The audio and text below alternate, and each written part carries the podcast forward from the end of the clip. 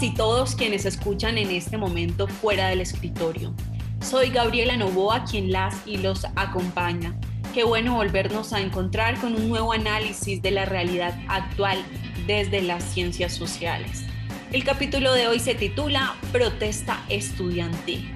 En este panorama de país que estamos viviendo, en este final de abril e inicios de mayo del 2021, quienes están exigiendo por los derechos de las y los colombianos para que se rectifiquen ciertas decisiones que se están tomando son una población mayoritariamente joven en la que destaca la participación estudiantil y han logrado resultados eh, muy puntuales. Para este análisis doy la bienvenida a Ángela Roa Ruiz, quien es antropóloga javeriana y licenciada en lenguas modernas también de la universidad.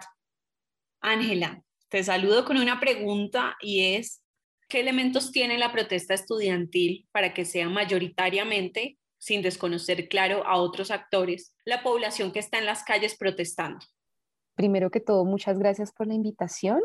Y bueno, frente a la pregunta, yo creo que son eh, aproximadamente eh, cinco o seis elementos que nos permiten entender, em, pues digamos, la fuerza que han tenido los estudiantes, no solo en este momento, sino la fuerza que vienen teniendo desde hace ya Em, ya varias décadas. Eh, una de estas es que el movimiento estudiantil, em, pues que ha sido uno de los actores más importantes en la convocatoria de la protesta en Colombia, eh, ha sabido unirse con otros movimientos, otros gremios y otros grupos sociales. Entonces ha generado también unas grandes alianzas con lo que es el movimiento indígena, con las víctimas, con el movimiento eh, sindical, con los docentes, y a esto también se han venido sumando una serie de, digamos, de eh, luchas y de propuestas que vienen dentro del movimiento estudiantil mismo, ¿no? Creo que es importante recordar que el movimiento estudiantil no solamente está peleando eh, por las distintas reformas que, que se han dado a la educación superior y a la educación básica, sino que también digamos que ha traído consigo pues unas grandes reflexiones en torno a varias eh, situaciones, ¿no? Como la represión en el país, eh, pues la situación de la precarización del trabajo, eh, ha traído consigo también pues preguntas sobre eh, sobre género, sobre el tema ambiental y, eh, digamos a modo general sobre cómo construir futuro, ¿no? En ese sentido, pues dentro del movimiento estudiantil bogotano en los últimos 20 años aproximadamente, pues se ha generado esta alianza y se han, digamos, se han nutrido de nuevos debates, ¿no? Como por ejemplo la apuesta LGBTI, los movimientos feministas que, eh, que han surgido también de una base estudiantil, pero que de una u otra manera adicionan nuevas resistencias, nuevas luchas dentro del movimiento, los movimientos ambientalistas que tal vez en los últimos dos, tres años han estado pues muy presentes. A eso, eh, pues digamos, se le ha sumado otro elemento que es eh, los múltiples lenguajes de la protesta, ¿no? el estudiantado eh, a lo largo de estos últimos 20 años ha incluido nuevas formas de protestar que hacen que las personas se unan.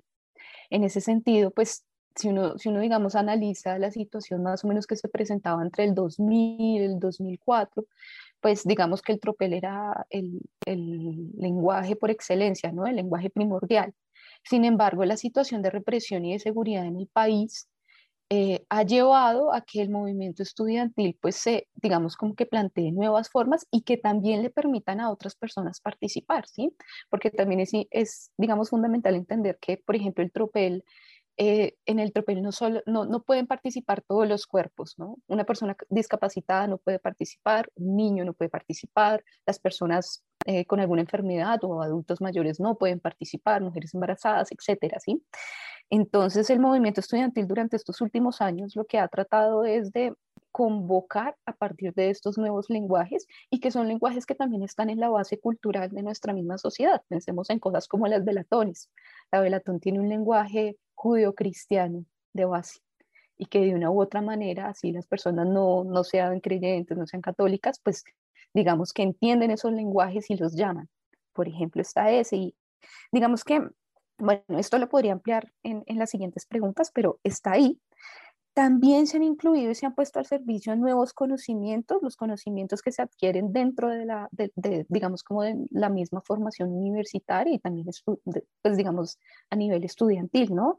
Eh, el tema de las artes, del teatro, de la música, eh, el mercadeo en la creación de memes, por ejemplo, y aquí digamos que han confluido varios de estos saberes que han permitido también desarrollar estos nuevos lenguajes e incluir a muchas más personas dentro de las luchas, no solamente estudiantiles, sino sociales.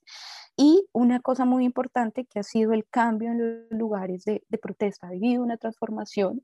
Eh, anteriormente pues sabíamos que eh, las protestas iban, no sé, al Ministerio de Educación, iban a la Plaza de Bolívar, eh, estaban en la calle 26, en la carrera 30, pero hoy en día hemos visto que los estudiantes también han generado, digamos, unas alianzas con lo que son, pues, eh, digamos, organizaciones barriales y eso también ha, creado, digamos, toda una, todo un diálogo también intergeneracional, ¿no? Con las personas que están en estos lugares, en los barrios, en las localidades y también, pues, con, con los estudiantes y las nuevas propuestas, pues, de, de, los estudiantes. Y otro, que creo que es uno también de los más importantes, es el fortalecimiento de la memoria. Esto, si bien en la universidad privada no ha sido tan fuerte, la universidad pública, las universidades públicas sí le han, em, digamos, como dado una gran importancia a esto porque, pues nada, para construir futuro y para construir presente hay que conocer el pasado y hay que conocer las múltiples voces que, que fueron calladas, que han sido, em, pues nada, asesinadas y estigmatizadas a lo largo de este tiempo y, y, y por eso también, digamos que, que ese ha sido otro ingrediente fundamental eh, justamente sobre lo que mencionas en tu trabajo de grado que se titula de tropeles, tomas, pintas y campamentos a carnavales, abrazatones, velatones y otros lenguajes, hegemonía y repertorios de la protesta estudiantil bogotana, analizas un periodo de 2002 a 2019. Al respecto, cuéntanos qué otras marchas estudiantiles quisieras resaltar que sea urgente tener en nuestra memoria como lo, como lo señalas para que no olvidemos la importancia que tiene la protesta estudiantil. Bueno, sin lugar a dudas han sido muchas protestas, muchos movimientos y, y, muchas, muchas peticiones, ¿no? Sin embargo, en este momento creo que es importante, uno, recordar el paro nacional del 2007, que si bien no fue una protesta eh, netamente estudiantil, eh, sí tuvo una gran participación estudiantil. La convocatoria fue eh, en buena medida, pues eh, digamos que generada por el movimiento estudiantil. Paro Nacional del 2007 eh, se llevó a cabo, si mal no recuerdo, en mayo, y pues digamos que, que en, e, que, en, este paro estaban pues muchos ánimos encontrados, ¿no? En ese momento pues se estaba hablando del Tratado de Libre Comercio con Estados Unidos, ya se habían, digamos, como registrado reportes en las transferencias presupuestales a las regiones, eh, estaba en discusión el Plan Nacional de Desarrollo que, pues del gobierno de Uribe de 2006 a 2010, pues también se, se, protestaba en contra de la política represiva del gobierno de Álvaro Uribe, porque pues en ese momento, pues por un lado sale a la luz el tema de los falsos positivos, pues de las ejecuciones extrajudiciales, y al mismo tiempo pues ya venía, digamos, todo un debate sobre el movimiento estudiantil que fue pues fuertemente estigmatizado, no solamente acá en Bogotá, sino en varias regiones del país. Entonces lo que sucedió es, por ejemplo, el uso de la capucha ya era algo que, pues claro, desde los medios se les había dado una connotación de terrorismo, de vandalismo, ¿sí? Eh, toda, toda, toda aquella persona que utilizara la capucha era supuestamente eh, un guerrillero que estaba aliado con alguna organización subversiva, etcétera, ¿no? Y lo que sucede es que no, muchos, muchos de los estudiantes que utilizaban la capucha lo utilizaban era como una manera de protegerse, porque si a ti te identificaban, te desaparecían, te mataban, quién sabe qué cosa te hacían, y pues la capucha era la única manera de, digamos, de evitar esa situación. En ese momento, ese gran paro nacional pues fue convocado por muchas organizaciones, ¿no? Estaba pues el movimiento estudiantil, el sindical también, que digamos en ese momento tenía una gran credibilidad, hoy en día pues hay muchos debates en torno a eso. Eh, participaron niños en los colegios, de hecho, en el 2007, eh, varios colegios públicos y distritales se declararon en asamblea permanente y estos niños también crearon muchos lenguajes de, para, manifestarse. Haciendo una, una, digamos, un análisis de los archivos, me encontré con que muchos niños de varios colegios, niños entre los 8 y los 11 años, salieron, salieron con sus profesores y salían cantando rondas eran quienes iban adelante y pues digamos que en ese momento la fuerza pública de una u otra manera esperaba era que todo estallara, ¿no? Ya digamos que se conocía un poco ese guion. Y el hecho de ver niños, de ver docentes ya mayores, ¿sí? personas ya adultas, participando tantas personas es también lo que hace que, por ejemplo, en ese momento haya también una gran participación de lo que son los estudiantes de las carreras de artes, de teatro, de literatura, de música. Creo que el 2007 es el momento en el que estos nuevos lenguajes se articulan y que también permitieron que otros actores se articularan esto no fue, no, no fue digamos, eh, una, una, batalla ganada, porque, por ejemplo, en ese momento ocurrió algo que la ADE llamó eh, la noche de los lápices. Hubo una noche de los lápices acá en Bogotá. Eh, la fuerza pública se metió a varias de estas asambleas en los colegios, a muchos niños los hirieron, los sacaron, los retuvieron. De eso poco, poco se habló en, los medios de comunicación, ¿no? Y solamente aparecía, por ejemplo, un comunicado de la ADI y uno que otro reporte, pero eso sucedió. Y este momento va a ser crucial para la otra marcha que yo quisiera, pues digamos, para el otro gran movimiento que fue el de la MANE, que este año, si no estoy mal, cumple 10 años ya porque en el 2007, a partir de estas asambleas, a partir de todo lo que sucede pues, en el contexto nacional y también a partir, de la represión, pues muchos niños, muchos jóvenes, estudiantes de décimo, de once, empiezan también a generar sus propios eh, grupos, sus propias, empiezan también a entrar a varias organizaciones. Y muchos de estos pelados llegan a las universidades y fueron también, muchos de estos inclusive fueron ya después más adelante eh, líderes y lideresas de los movimientos estudiantiles en la MANE. Y ese es el caso, por ejemplo, de muchas de las universidades eh, privadas, particularmente, pues porque hasta ese momento la participación de la universidad privada era un poco lejana, ¿no? Y para el 2011, estos, estas semillas, de una u otra manera, que se habían creado en el paro nacional del 2007 y en el 2008, se convierten también en, digamos, como unos elementos fundamentales para crear estos grupos que posteriormente fueron, digamos, los que convocaron a, los paros también y a las grandes movilizaciones en el 2011. El de la MANE creo que es uno también de los más importantes porque, por un lado, permitió un gran diálogo intergeneracional. En ese momento se cumplían 40 años de, de lo que fue la FUN, ¿no? y de, del paro del dos, de 1971 y empieza a haber un diálogo muy interesante entre esos, esas personas mayores que habían participado y que habían logrado una gran unificación entre varias universidades públicas y privadas en el, en el 71 y eso fue de gran aprendizaje para varios de los, digamos, como de los eh, estudiantes que participaron en el 2011. Me surge una pregunta y es por qué salen a las calles los estudiantes, porque es esta población la que decide poner en riesgo incluso su vida para exigir por sus derechos, pero también por los derechos de toda la población. Yo creo que acá hay varias cosas, ¿no? Eh, por un lado es que la movilización social, los movimientos sociales, nos permiten pensarnos unos, unas visiones de futuro alternativas. Y en la medida en que nosotros somos jóvenes, en la medida en que digamos que, que, estamos en unas coyunturas muy particulares, pues tenemos que, que, luchar por esos futuros y por ese presente, ¿no? Yo creo que por eso también en parte eh, muchas de, de, de, de, las personas, por ejemplo, que yo entrevisté me comentaban que, pues nada, que vienen también, o sea, acá se cruza eh, la experiencia de cada, digamos, una, una experiencia individual, ¿no? Experiencias de, de desplazamiento, experiencias de, no sé, de enfermedad. Esto va construyendo una serie de sentimientos que moldean y que le dan continuidad también a, la movilización social, ¿no?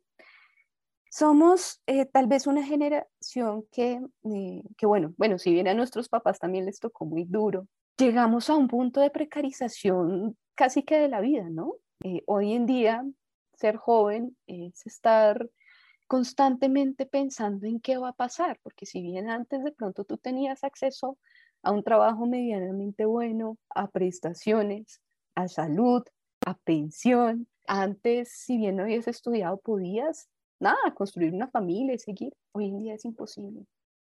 Yo creo que la gran mayoría de jóvenes, y me incluyo ahí, hemos llegado a un punto en el que ni siquiera, o sea, que decimos, ya aquí ya no hay nada que hacer y nos toca hacer otra cosa, porque es que ya no hay esperanza de, de muchas, de muchas cosas. Digamos que toda esta, esta situación es lo que ha llevado a los jóvenes a salir. Y particularmente hoy, particularmente hoy en un momento en el que no sabemos qué va a pasar, en el que hay total incertidumbre, un momento en el que se, se ha hecho difícil vivir y, y vivir bien.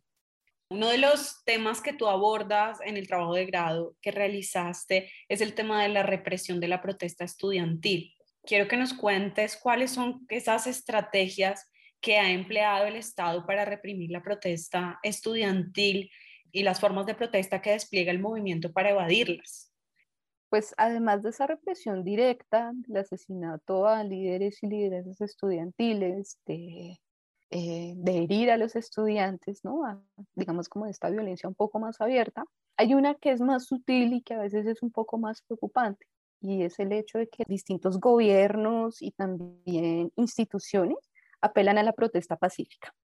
Si bien, digamos como que a modo general la gente respalda la protesta pacífica, esta se ha convertido en una manera de, uno, o sea, de, de manejar la protesta, de disciplinar a la gente y de no darle cabida a otros lenguajes. ¿sí?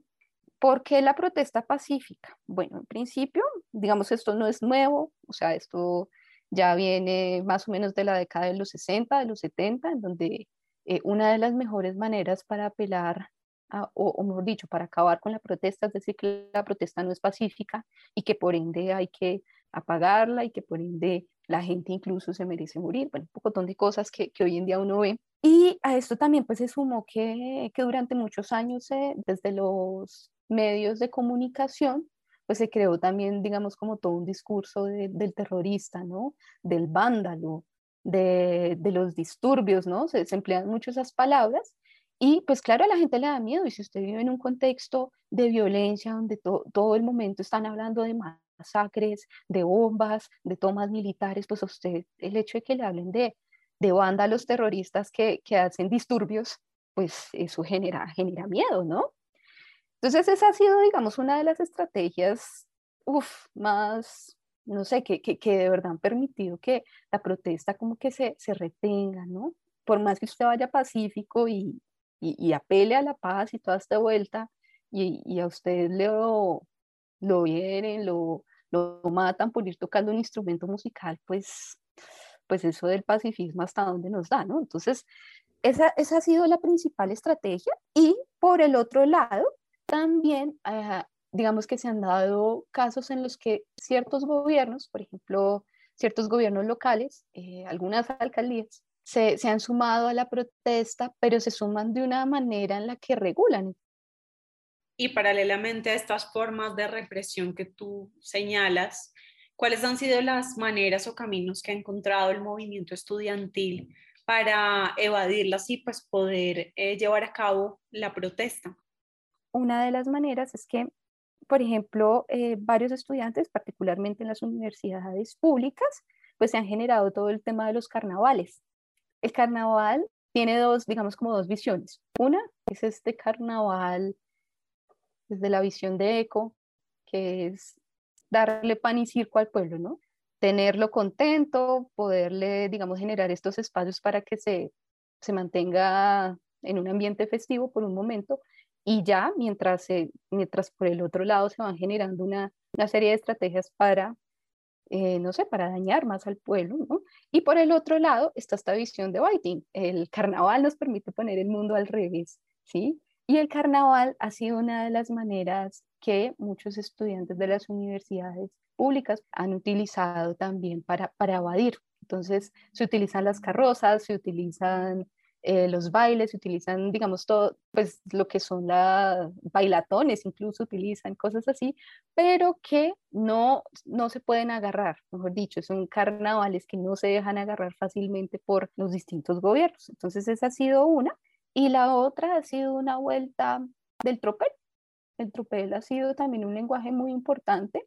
Para muchas personas no es violento porque si uno hace una comparación entre qué tan violento es tener a la gente con hambre, qué tan violento es dejar a la gente sin estudio, qué tan violento es eh, matar campesinos, indígenas en otros lugares y el tropel, pues la gente dice, no, yo tropeleo. Es la única manera en la que me pueden escuchar porque es que ya hice abrazatones, ya hice marchas, ya hice performances, ya hice besatones, ya hice velatones y no me escucharon.